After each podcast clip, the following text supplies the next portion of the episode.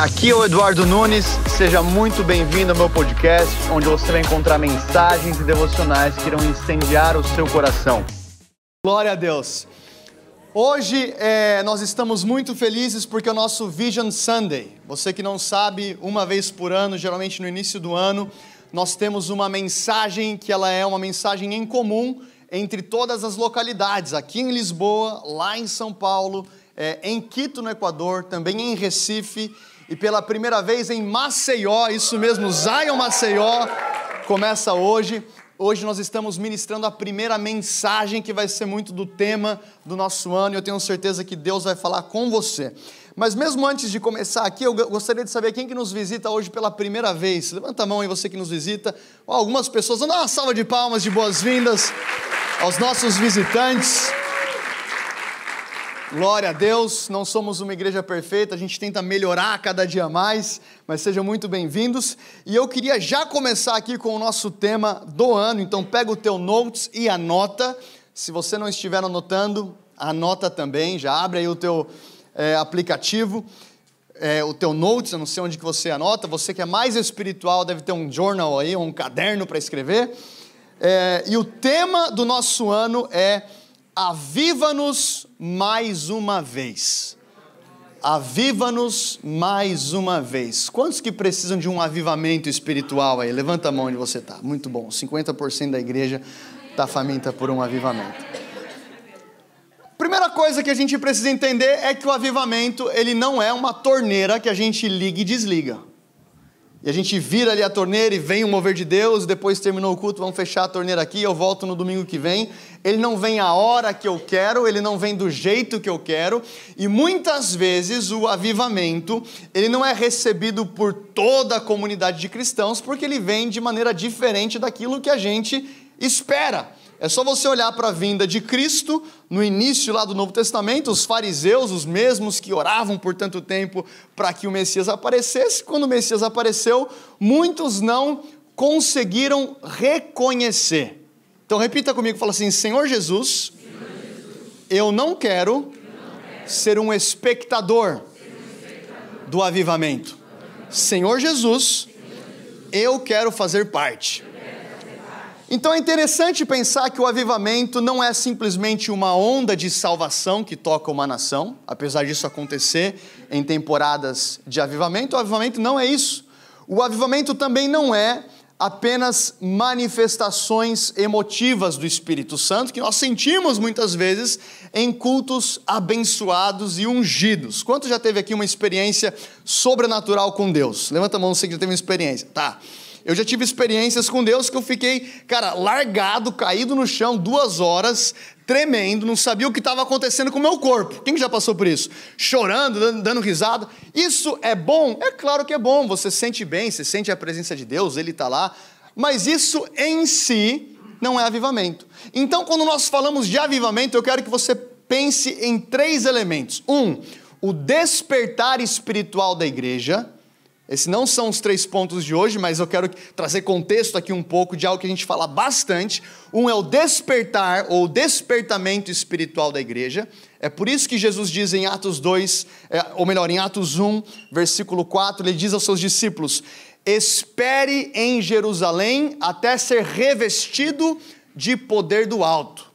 Em outras palavras, o avivamento ele começa quando a igreja ou quando a comunidade de fé é revestida de poder. Fala comigo, poder.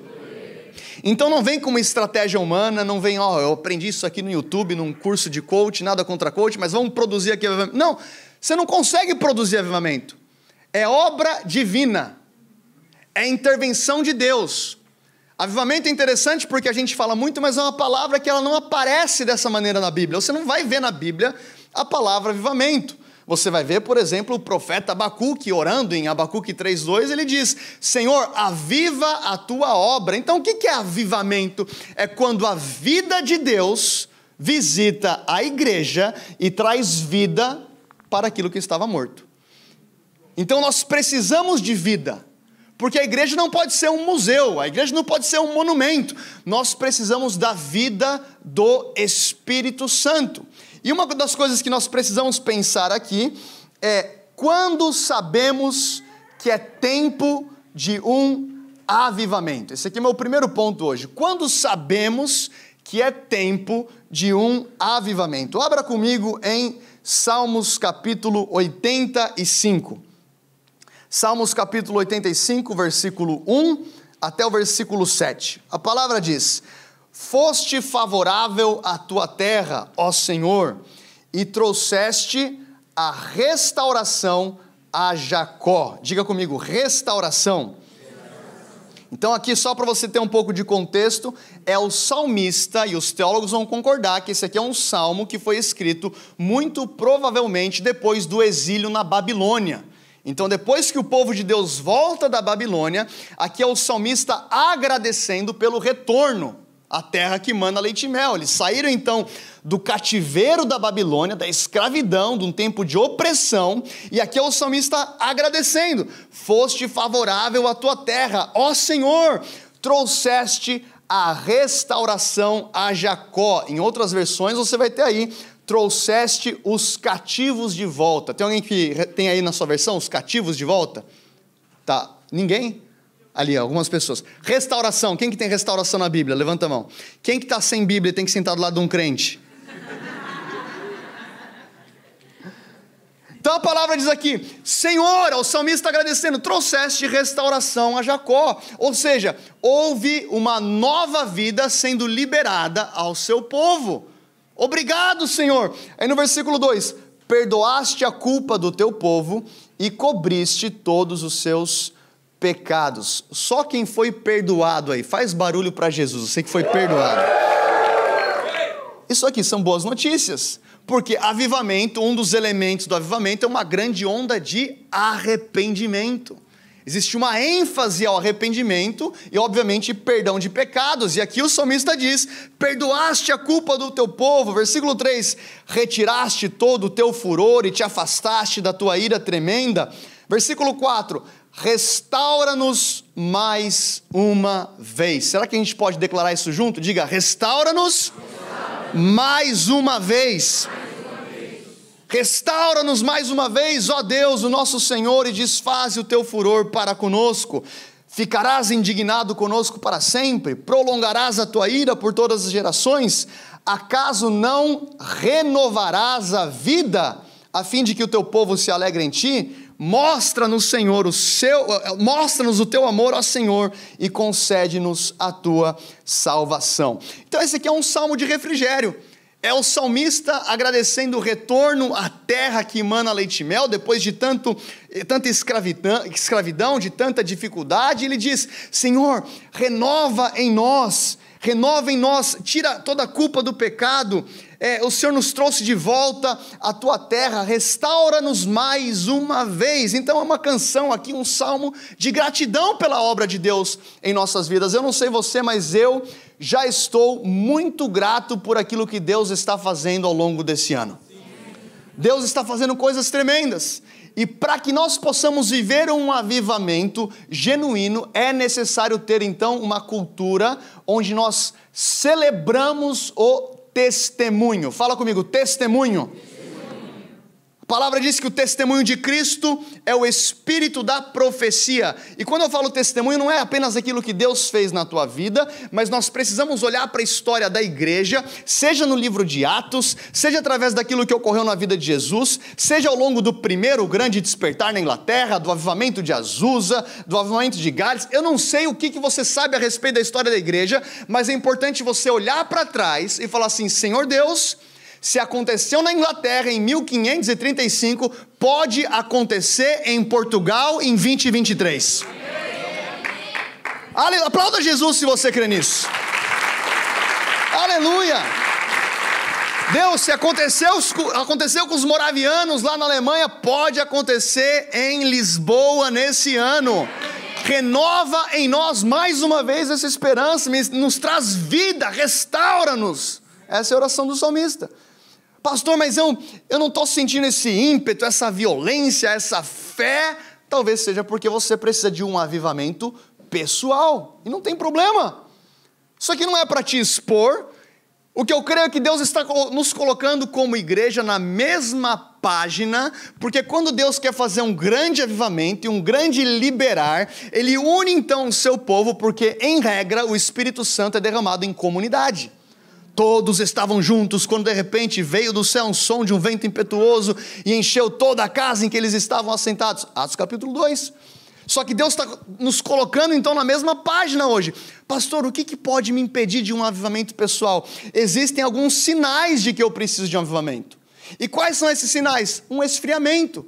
O que são evidências então de um esfriamento espiritual? Vamos lá então, evidências de um esfriamento espiritual. Isso aqui é quando, quando que eu sei que eu preciso de um avivamento e quais são as evidências? A primeira evidência, apatia. Escreva aí no teu notes, apatia.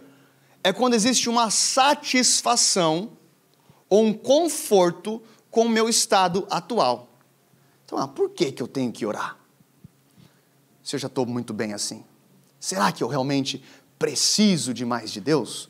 Ah, mas é, é, estamos entrando em jejum corporativo. Quem começou o jejum corporativo hoje? Tá. Quem está na sopinha aí? Sopa deliciosa no almoço. Glória a Deus. Muito bom. Chega no quarto dia de jejum de líquido e fala, não aguento mais sopa, não é verdade? Mas é bom, teu espírito vai se fortalecendo. Aleluia! Aí o povo entra em jejum, ah, mas por que que ó, o pessoal está se fortalecendo, né? Aleluia, aleluia. Você faz primeiro aquela, aquela, aquele menu, né? Primeiro dia sopa de abóbora, o segundo de batata, o terceiro dia você está juntando tudo, bate, toma e já era. Eu sei que você faz isso. Mas o que é uma apatia? É uma indiferença. Ah, não sei se eu vou entrar em jejum, não sei. Será que essa parada realmente funciona? Ah, mas não sei se eu preciso buscar a presença de Deus. E aí, então, um crente apático ele não é intencional com a vida espiritual dele e ele tem a tendência de entrar no modo piloto automático. Ele simplesmente vai levando a vida. E um crente apático, ele vai perder uma das evidências da apatia, ou a maior evidência da apatia, você pode escrever isso aí, a maior evidência da apatia é a falta do primeiro amor. Vamos olhar para a palavra. É o que Jesus diz lá em Apocalipse 2, 4, 5, 4 e 5. Jesus falando com a igreja de Éfeso, ele diz: Contra você, porém, eu tenho isso. Você abandonou o seu primeiro amor. Repita comigo, diga assim: Senhor Jesus, renova em meu coração o primeiro amor. Pastor, o que é o primeiro amor? Você lembra daquilo que você sentia pela primeira vez quando você encontrou Jesus? Você lembra onde você estava quando falaram para você do plano da salvação? Você lembra aquele dia que, cara, talvez você teve o primeiro encontro com Jesus, você estava no altar chorando e a presença de Deus te lavando, e você falava assim: Deus, seja o que for, eu vou fazer a sua vontade. Se for para ser missionário na África, eu vou ser missionário na África. Quem já fez essa oração? Seja a sua vontade, e de repente você vai virando um crente profissional e ouvindo muitas palavras no YouTube, e você está muito alimentado, e você pode ter até mais informação, mas aquela informação não afeta mais a tua oração, então você é um crente cabeçudo com coração frio. E a internet está cheia de gente cabeçuda com coração frio. Desabafo aqui, posso fazer um desabafo com vocês? É o crítico profissional de igreja então é o cara que ensina a fazer discípulo, mas nunca fez discípulo. É o que fala sobre libertação, mas nunca libertou o cativo. É o que sabe falar sobre cura, mas nunca curou o enfermo. Então tem muita informação, mas o coração está frio. O evangelho não é só para levantar o teu intelecto, é para aquecer o teu espírito. É por isso que Jesus diz: Eu tenho uma coisa contra vocês, igreja de Éfeso. Vocês têm as obras, a igreja cresce, vocês resistem àqueles que se dizem apóstolos e não são. Contudo, se esqueceram do primeiro amor. É o primeiro amor, aquilo que você sentia quando conheceu Jesus. Quem é que é bem casado aqui? Levanta a mão. Na dúvida, levanta profetizando. Tá. Você lembra, cara, quando você se apaixonou pela primeira vez? Você não fazia coisa boba? Fazia, eu sei que você fazia. Desliga primeiro. Não, desliga você. Não, eu te amo mais. Não, eu que te amo mais. Eu tinha um amigo, Guilherme, que ele acordava às seis da manhã, ele tinha 16 anos, a, a namorada dele tinha 19, ele acordava às seis da manhã, eu falei, o que, que você vai fazer? Cara, eu passo na floricultura, eu compro a flor da floricultura que abriu, e ele ia de bicicletinha para casa da namorada para entregar a flor, chegava tudo suado. Eu falei assim, não, velho, não faz isso. Outro dia eu estava orando, falando, Deus, renova em mim o primeiro amor. E Deus falou assim, lembra do Guilherme. Por quê? Porque quando você está no primeiro amor, você não mede esforço. Pegar 40 minutos de metro para vir na igreja não é nada. Aí quando você fica profissional, ah, tá chovendo. Ah, tá frio. Ah, tá calor. Ah, o ar-condicionado tá muito gelado. Ah, tá muito quente. Ah, o louvor tá muito longo. Ah, o louvor tá muito curto. Não tem crítico de igreja aqui, tá? Isso aqui é só de outras pessoas que eu ouvi. Ah, a palavra é muito profunda, é muito rasa. Se decide, meu irmão. Eu lembro na África, cara, vai ter viagem missionária para Moçambique esse ano. Vamos dar uma salva de palmas a Jesus aí.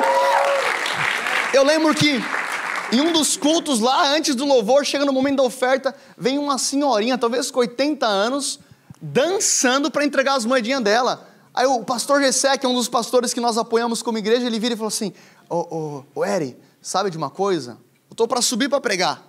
Eu falei: O quê? Essa senhorinha aqui, ela anda uma hora para poder chegar na igreja. Aí quase que eu falei: Gessé, põe ela para pregar, pelo amor de Deus. Quem sou eu para pregar? Tipo, ela que tem que me ensinar sobre perseverar. Num sol de Moçambique, que você vai ver o que, que é, meu irmão. Mas vamos lá. Apatia, a primeira coisa que eu preciso combater. A segunda, a segunda evidência, o sinal de fresa espiritual é falta de amor pelo perdido.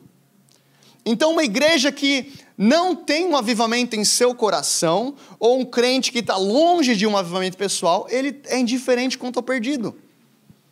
Por quê? Porque se você ama Jesus, você precisa amar o que ele ama. Eu não posso dizer que amo Jesus e não amar o que ele ama. A palavra diz que existe festa no céu quando um pecador se arrepende. Então, quando vem um, alguém que não conhece Jesus e vem para o altar e entrega a vida a Jesus, eu não posso ficar indiferente. Isso aqui é high priority, isso aqui é prioridade número um no reino de Deus. Assim como é prioridade número um no reino de Deus, você, no teu trabalho, na tua universidade, eventualmente, da maneira que Deus te conduzir, testemunhar e falar de Jesus para quem não conhece.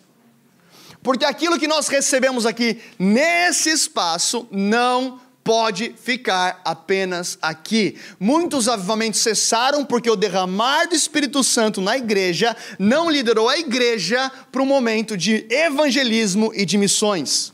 Então, no momento que, que, que o crente fala, eu quero, eu quero, eu quero, eu quero, mas não tem vazão para liberar aquela unção, o Senhor faz o quê?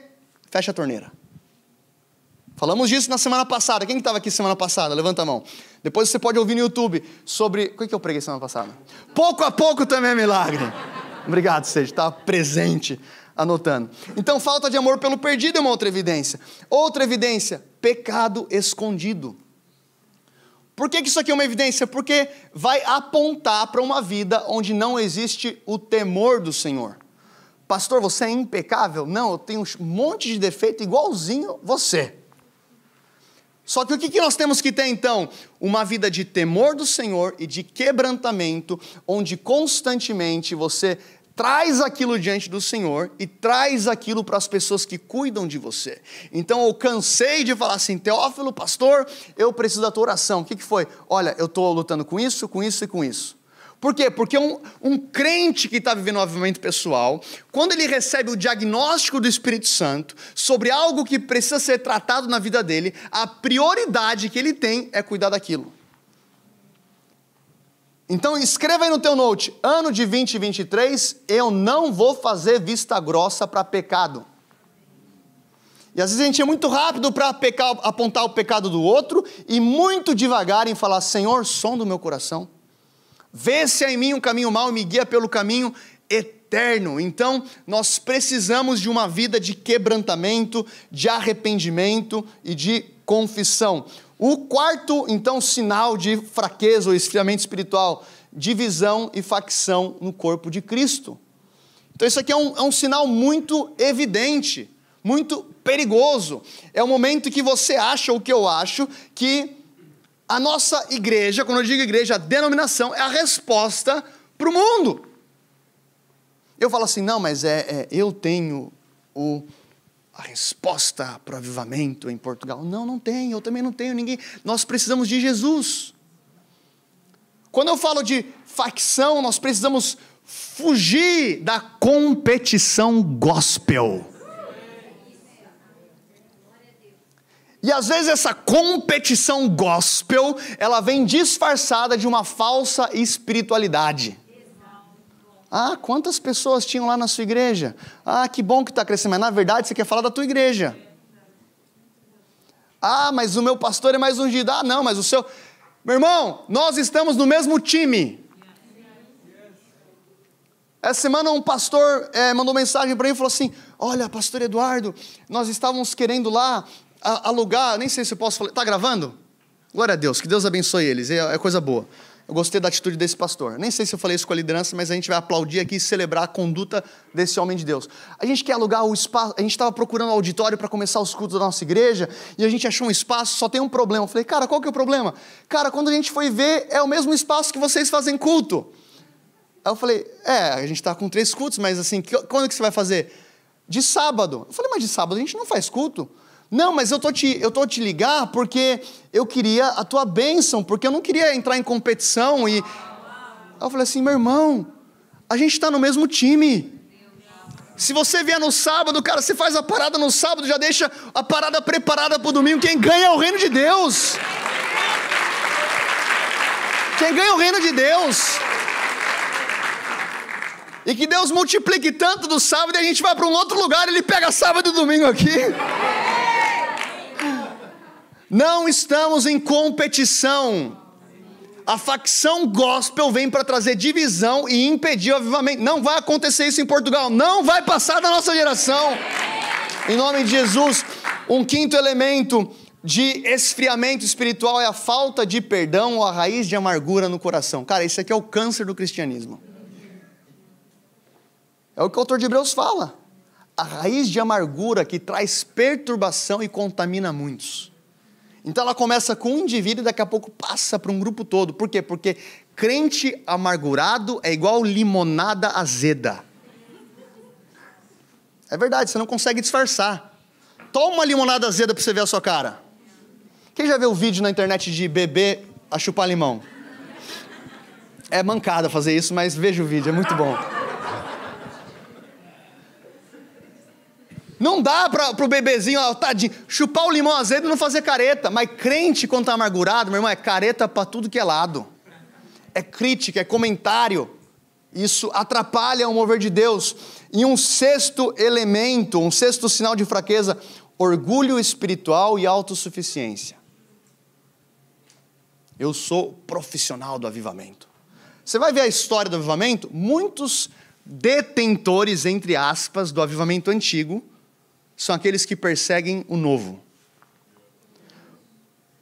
Então, fulano foi usado por Deus na década passada, e glória a Deus, só que se não tiver uma conduta de quebrantamento, de humildade, quando Deus começar a se mover de novo, ele se acha o dono do avivamento.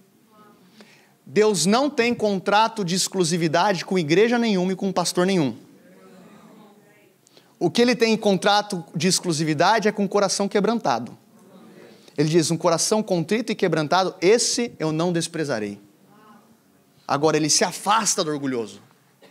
Então, eu preciso me quebrantar constantemente. Segundo ponto da mensagem de hoje: qual é o tipo de avivamento que precisamos? Será que é um calafrio espiritual? Será que é um impartation? Será que é um fartano eterno de segunda a segunda-feira? O que, que eu preciso? Então, nós precisamos de um avivamento que vai reacender o fogo antigo. Como assim, pastor? O que eu quero falar aqui, você vai ver, por exemplo, em Levítico 6,13, a palavra vai dizer: mantenha o fogo continuamente aceso no altar, ele não deve ser apagado. O nosso salmo de hoje, Salmo 85, 4, a palavra vai dizer: restaura-nos mais uma vez. Fala comigo, mais uma vez. Fala bem forte, mais uma vez. Isso aqui vai apontar para a conduta do cristão que quer viver avivamento. Ele vai estar constantemente, Deus, eu coloco o meu coração mais uma vez no altar. Deus, o que o Senhor fez na VDS em junho, né? Voz de Sião. Quem que estava na Voz de Sião em junho? Levanta a mão. Quem que não estava na Voz de Sião? Tá, pode levantar bem alto, só para a gente fazer um censo aqui. A maioria não estava, isso é interessante. Você vai estar esse ano. Amém. Só que antes tem sete Ness. A postura de um crente que está orando mais uma vez é a seguinte: Senhor, eu sou grato com aquilo que foi liberado em junho, mas faz nessas sete Ness mais uma vez no meu coração. Senhor, eu, eu, sou grato com aquilo que eu ouvi do Senhor no meu secreto, no devocional da semana passada, mas faz mais uma vez na minha vida. Diferente do mundo terreno, no mundo terreno, quanto mais você come, mais saciado você fica. Agora, no mundo espiritual, quanto mais você se alimenta de Jesus, mais fome de Jesus você tem. Então, fome espiritual é sinal de saúde. É por isso que nós precisamos nos posicionar em um estilo de vida onde constantemente eu quero mais. O outro tipo, um outro elemento de um avivamento que nós precisamos é do reacender da alegria da vitória dos filhos de Deus. Se você é alegre, faz barulho aí onde você está. Olha o que o salmista vai falar nesse mesmo texto, Tadinho, acordamos ele, desculpa. É muita alegria, a gente não pode conter. Ele está entrando em intercessão agora. Que Deus abençoe. Salmo 85, 6. A fim de que o teu povo se alegre em ti. Então, uma marca de uma igreja em avivamento também é a alegria. Amém? Deus é bom. Tem gente que Deus é bom. Fala para tua cara que Deus é bom. Você precisa de um encorajamento próprio. Você vai ver o avivamento em Samaria, em Atos 8, houve alegria na cidade. Houve alegria na cidade. Aí você ah, então alegria, essa alegria é, é resultado de uma vida próspera? Não necessariamente, também é, mas a maior alegria é de estar na presença de Deus. Você vai ver a carta de Paulo aos Filipenses. Paulo estava preso, mas a carta é conhecida da carta da alegria. Regozijai-vos no Senhor, mais uma vez digo, alegrai-vos.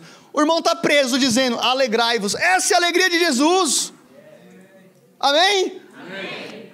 Alguns anos atrás nós tivemos a oportunidade, o privilégio de receber na Zion um homem de Deus chamado Irmão Yun. Quem já ouviu falar dele? Irmão Yun.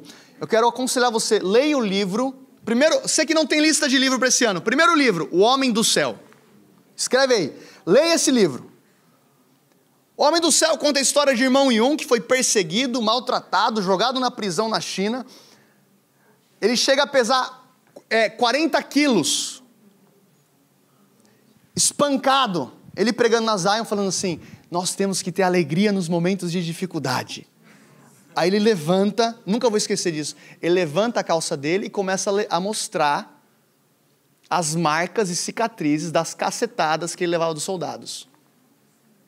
E eu assim, Deus, me perdoa, porque nem crente eu sou, acho. Eu não estou falando para você ficar, nossa, eu sou, eu sou tão ruim. Não é isso. É para você entender que, independente da situação que você está passando, você tem acesso a uma alegria que vem da presença de Deus. E uma igreja em avivamento uma igreja onde o povo está alegre, onde o povo está saciado, onde o povo quer mais da presença de Deus. E, cara, se, se, se a conta está no verde, glória a Deus, se está no vermelho, vão melhorar, mas glória a Deus também. Estou com saúde, glória a Deus, mas tem dificuldade, eu glorifico a Deus também. Por quê? Porque existe delícias perpétuas à direita do nosso Deus. E também nós precisamos de um avivamento que vai reacender o senso de missão e convicção da igreja. Então, quando a igreja não está em avivamento, ela vai perder o senso de missão. Olha esse texto aqui em Apocalipse 3, 1 e 2. Jesus vai dizer para a igreja de Sardes: Conheço as suas obras, você tem fama, fala comigo, fama. Você tem fama de estar vivo, mas está morto. Imagina se eu ouvisse de Jesus. Esteja atento. Vira para o crente do teu lado e fala assim: esteja atento, irmão. Agora, para outro lado, aquele que você está ignorando já há algum tempinho. Esteja atento. Esteja atento, fortaleça o que resta e o que estava para morrer, pois não achei as suas obras perfeitas aos olhos do meu Deus. Então, esse, esse fogo do Espírito Santo, esse derramamento do Espírito Santo, ele vai, em primeiro lugar, ativar ou incendiar o meu coração para amar o Senhor, e em segundo lugar, vai incendiar o meu coração para viver a minha missão aqui na terra. Uma igreja em avivamento é uma igreja missionária. Amém? É uma igreja que você vem aqui e recebe do fogo do Espírito Santo, pode cair na unção, vem rolando aqui pela escada para o altar, recebe. Agora, na segunda-feira, não se esqueça que você é missionário lá na tua empresa. Ah, pastor, mas a igreja missionária é o dia que eu for enviado. Não, sabe quando que você é enviado? Hoje. 5 horas da tarde, você é enviado. Pastor, ah é, vamos chamar você aqui na frente, a gente vai enviar a igreja inteira com fogo do Espírito Santo. Ah, mas eu tenho um chamado para a China. Cara, tem um restaurante muito bom no Parque das Nações, um restaurante chinês. Particularmente eu gosto muito, Old House. Tem um porco agridoce incrível. Se você é judeu, peça outro prato. Vai lá, chama o garçom, o primeiro garçom chinês que vier, você prega de Jesus para ele. Porque se você esperar ir para a China para pregar de Jesus, você não é um missionário. Você é um oportunista. Que quer fazer uma desculpa de ativar o chamado de Deus na sua vida. Agora, se você é missionário, é missionário o tempo inteiro. Uma igreja em avivamento é uma igreja missionária, que vive os dois grandes. O que, que são os dois grandes? amar o Senhor acima de todas as coisas, com todo o coração, com toda a alma, com todo o entendimento, a tua devoção e a grande comissão, fazer discípulos de todas as nações. Amém? Amém? Então eu preciso desse fogo que vai ativar a minha vida. Precisamos de um avivamento que vai renovar a paixão por Jesus, a alegria da salvação e o senso de missão da igreja. Se você crê nisso, diga amém. amém. Muito bom, pastor, mas como que eu me preparo para um avivamento? Essa é a nossa pergunta 3. Como que eu me preparo? Como nos preparamos para um avivamento? Abra comigo em Neemias capítulo 1, versículo 4.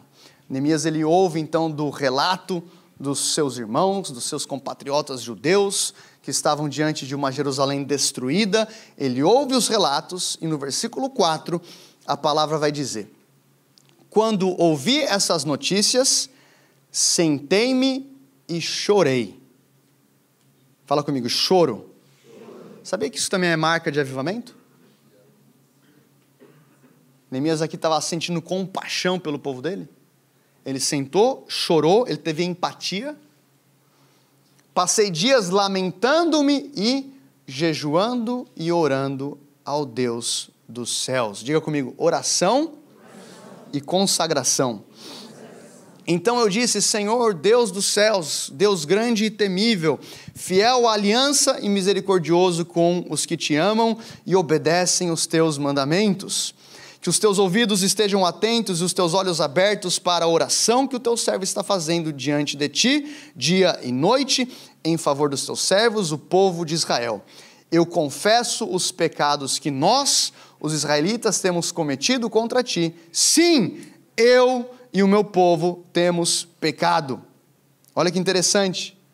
Então Neemias ele entra aqui em um espaço de intercessão. Ele poderia muito bem ter ficado confortavelmente na posição que ele tinha como copeiro do rei. Ele poderia ouvir a notícia das muralhas destruídas, da situação caótica da cidade, e falar assim: Uau, que triste. Bad for you.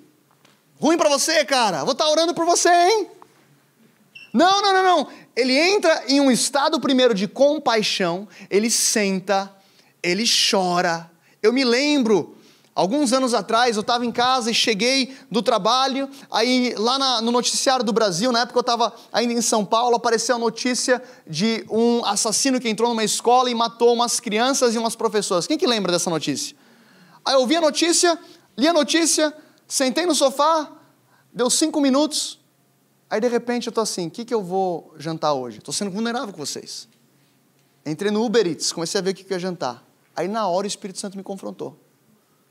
O que, que você vai jantar hoje? Você, como sacerdote na sua nação, você vai ver uma notícia dessa. Você entra num, num modo de anestesia.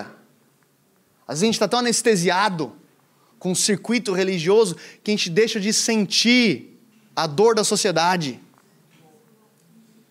Virou mais uma. É mais um acontecimento. Coloca na lista aí. Ah, o que, que a gente vai fazer? E a gente faz mais um evento. E aí tem mais. Não, isso aqui é bom, esse ajuntamento é bom, mas nós precisamos do coração de Cristo para viver um avivamento em Portugal. Chorar com aquilo que ele chora, sentir aquilo que ele sente. E aí eu lembro que eu falei assim: não, não, não, eu não preciso jantar, eu preciso jejuar. Eu me fechei no banheiro, comecei a orar, Deus me perdoa pela apatia, me perdoa pela indiferença. Fiquei uns cinco minutos pedindo perdão até o momento que o Espírito Santo traz convicção no coração e você começa a chorar na presença de Deus. É isso aqui que Neemias fez ele entra em um lugar de oração, ele entra em jejum, ele começa a, a, a, fazer um consagramento espiritual dele pela nação, antes do capítulo 2, que é o capítulo onde ele é enviado para Jerusalém. Perceba que a gente quer muitas vezes o envio para Jerusalém, a missão, só que sem ter o coração de Jesus. Então, como que eu me preparo? Eu me preparo em oração, eu me preparo em arrependimento. Ele fala assim: sim, eu e o meu povo temos pecado.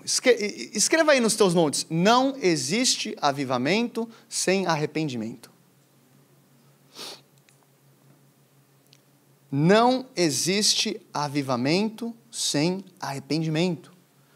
Joel capítulo 2, 28, a palavra vai dizer: Depois disso derramarei do meu espírito sobre toda a carne. Quem que quer o derramamento do Espírito Santo sobre toda a carne? Tá, faz barulho aí onde você está. Tá. Isso é bom, nós oramos por isso, cantamos por isso, je jejuamos por isso, mas a palavra diz: depois disso. Depois do quê? Ah, pastor, isso a gente pula. Vamos ler Joel 2? O capítulo todo, depois você lê na sua casa. O capítulo todo é o que? É um convite do profeta Joel a um arrependimento da nação. Ele fala: chorai os sacerdotes, rasgai os vossos corações tocai a trombeta em Sião, proclamai um jejum santo, uma assembleia solene, é uma convocação de uma nação que estava em pecado para um, um, uma temporada de arrependimento, e a promessa é: depois disso, depois do arrependimento, depois dessa consagração, eu derramarei do meu espírito sobre toda a carne. Por que, que a gente está entrando em jejum aqui? Ah, pastor, eu quero o carro do ano, eu quero a casa do ano, eu estou entrando em jejum. Amém. Que Deus te abençoe e te prospere. Amém? Amém. Eu senti um amém, amém meio fraco. Não tem pegadinha, cara. Você pode ser abençoado. Quem que recebe a bênção de Deus? Portas abertas, emprego, provisão, prosperidade. Receba. Amém. Só que Deus, em primeiro lugar, nós queremos viver a tua agenda. Qual que é a tua vontade? Que venha o teu reino, que seja feita a tua vontade. Nós queremos aquilo que o Senhor quer. Muda os meus, eu quero os teus sonhos na minha vida. E depois disso derramarei do meu espírito sobre toda a carne. Então eu preciso de arrependimento e a outra maneira que eu me posiciono, o outro elemento é fome e sede. Fala comigo, fome e sede. Pastor, você está falando de jejum, agora você está falando de fome. Eu estou confuso. Não, você precisa de fome espiritual. Eu lembro assim, o pastor Teófilo falar para mim, Eri, sabe o que você precisa? Você precisa orar para ter fome de Deus. Eu assim, não faz sentido, porque se eu estou já orando é porque eu tenho fome. Não, você precisa de mais fome. Você precisa de uma fome sobrenatural. Ele falava, a fome de Deus é um próprio dom de Deus que ele vai colocar no seu coração. Ah, pastor, mas eu estou confortável aqui em participar de um culto fish por semana e voltar para a minha, minha rotina. Seja bem-vindo. mas você não está qualificado para ser usado de maneira poderosa para um avivamento. Quer dizer que eu não tenho dom? Não, não é isso. Você pode ser muito dotado, você pode ser excelente, você pode ter mídias sociais incríveis, você pode cantar muito bem, você pode ser um excelente administrador, mas você não tem fome. Eu começo esse ano de 2023 como pastor falando: Deus, eu preciso de mais fome da tua presença. Tenho falado isso com a liderança. Cara, que incrível que 2022 foi tão abençoado. Só que a minha devoção para esse ano tem que ser mais intensa. A minha entrega tem que ser mais intensa. O sacrifício tem que ser maior. O jejum tem que ser mais puxado. Não é dieta. Pessoal, não vamos entrar em dieta nesses 10 dias. Ah, vou entrar em jejum, aproveito e perco uns quilinhos. Sim, isso acontece, é bom, glória a Deus por isso. Mas que seja, não seja a nossa motivação. Tipo assim, qual jejum que eu entro? Vamos ver qual que, qual que eu vou perder mais peso. Não, isso é consequência. Isaías 44, 3 pois derramarei água na terra sedenta e torrentes na terra seca. Diga comigo: água na terra sedenta. Derramarei o meu espírito sobre a sua prole e as minhas bênçãos sobre os seus descendentes. Aqui existe uma promessa de Isaías, do Senhor para Isaías, e o Isaías passa aquilo para a nação, e a promessa é: eu derramarei água sobre a terra sedenta. Aonde existe sede, vai ter água. Aonde existir uma fome sobrenatural, vai ter a presença de Deus. João 7, e você pode ficar em pé junto comigo. João 7,37, eu vou ler isso aqui e nós iremos entrar em oração e adoração. No último e mais importante dia da festa, Jesus levantou-se e disse em alta voz: Se alguém tem sede, venha mim e beba. Quem crer em mim, como diz a Escritura, do seu interior fluirão rios de águas vivas. Tem alguém com sede aqui?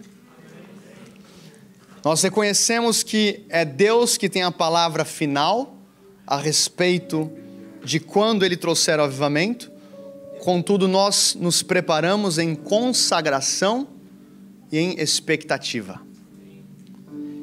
Eu tenho que ter uma vida de consagração, de intercessão, de proximidade com o Senhor, e eu tenho que ter uma vida de expectativa, de fome, de Deus faz mais uma vez. Deus coloca fome no meu coração. Aí Jesus disse: se alguém tem sede, venha e beba de graça da água da vida. Sabe, o teu pastor não pode ter sede por você. Eu não posso ter sede. Quando meu filho está com sede, a radaça, né? Eu vou falar da radaça um pouco, que o Josh falou um dia para mim. Papai, fala um pouco da radaça, você fala muito de mim. Na verdade ele falou, você fala muito de eu. Fala um pouco da radaça. Mas é porque a radaça está aprendendo a falar ainda, então a gente tem mais história com o Josh. Eu quero, você que é pai, faça um notes com todas as coisas que seu filho fala, senão se esquece. E aí um dia, quando a Radassa está aprendendo a falar agora, e a primeira palavra dela foi Dadá. Mas só que é a mãe. Mas eu fico com a primeira palavra. Depois ela falou mamãe, depois ela falou mamá, agora ela mamá, mamá, mas ela, ela aprendeu a falar água. Água, água, água. Quando ela está com sede, ela fala água. Sabe de uma coisa? A sede dela é sinal de saúde física. E eu não posso ter sede pela radaça. Eu posso orar pela Radassa, eu posso entregar água na mão dela, mas ela precisa beber. Você pode estar na melhor igreja do mundo. Não estou falando que é a nossa, você pode ser de outra igreja, sua igreja pode ser incrível. Seu pastor pode ser incrível, você pode ser discipulado pelo Bill Johnson. Se você não tiver sede, você não consegue beber. Eu tenho dois apelos para essa tarde. Você que fala, eu preciso de um avivamento pessoal. Pode sair do seu lugar e vir aqui à frente. Você fala, eu preciso de um avivamento pessoal. Ou você fala assim, eu preciso, ou eu quero, eu estou disponível para ser como Neemias e me posicionar para um avivamento em Portugal. Sai do seu lugar e vem aqui na frente. Nós iremos orar. Não tem a ver com o teu dom, não tem a ver com as tuas qualidades, não tem a ver com o teu chamado, tem a ver com consagração e tem a ver com fome. Pode vir bem para frente, você que está vindo.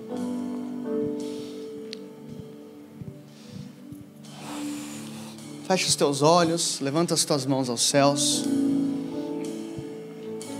Senhor Jesus, sonda agora os nossos corações. Faz agora no seu coração a oração do salmista: sonda o meu coração o Senhor me conhece, vê se há em mim um caminho mau e me guia pelo caminho eterno. Começa a pedir para o Espírito Santo te mostrar coisas que Ele quer quebrar nessa temporada. Começa a pedir perdão. Senhor Deus, agora em nome de Jesus, nós, como a tua igreja, queremos pedir perdão pelos nossos pecados, nós queremos pedir perdão pela imoralidade, nós queremos pedir perdão pela mentira, nós queremos pedir perdão pela divisão, nós queremos pedir perdão pela apatia, nós queremos pedir perdão, Jesus, por todas as vezes que estamos acostumados com a tua presença. Senhor Jesus, sonda o nosso coração. E nós oramos agora, lava-nos com o sangue de Jesus. Assim como Neemias se posicionou naquele tempo, dizendo: Senhor, perdoa-nos. Eu e o meu povo temos pecado. Nós, como igreja Zion, como igreja de Jesus, entramos agora em um lugar de intercessão profética por essa nação. E nós oramos: Deus, perdoa-nos pela divisão nas famílias, perdoa-nos, ó Deus, pela imoralidade, perdoa-nos pela falsidade, perdoa-nos pelo secularismo, perdoa-nos pelo humanismo, perdoa-nos pela idolatria política. Deus, nesse momento nós oramos, enche esse lugar com a tua presença. Levanta as mãos agora, Deus, eu clamo para que o Senhor venha derramar uma fome e uma sede sobrenatural nós precisamos de uma sede pela tua palavra. Nós precisamos de uma sede pela tua presença. Ó oh Deus, eu oro, libera sobre cada coração um desejo de te conhecer Assim como Paulo disse, eu considero todas as coisas como perda, como esterco, em comparação ao conhecimento de Jesus Cristo, e eu esqueço as coisas que ficam para trás, e eu prossigo para o alvo, eu prossigo para o alvo. Senhor Jesus, enche esse lugar com a tua presença. Nós abrimos espaço na tua agenda, na nossa agenda, para uma intervenção divina. Chorabandarabacatarabase. Sandarabarabacatarabasse.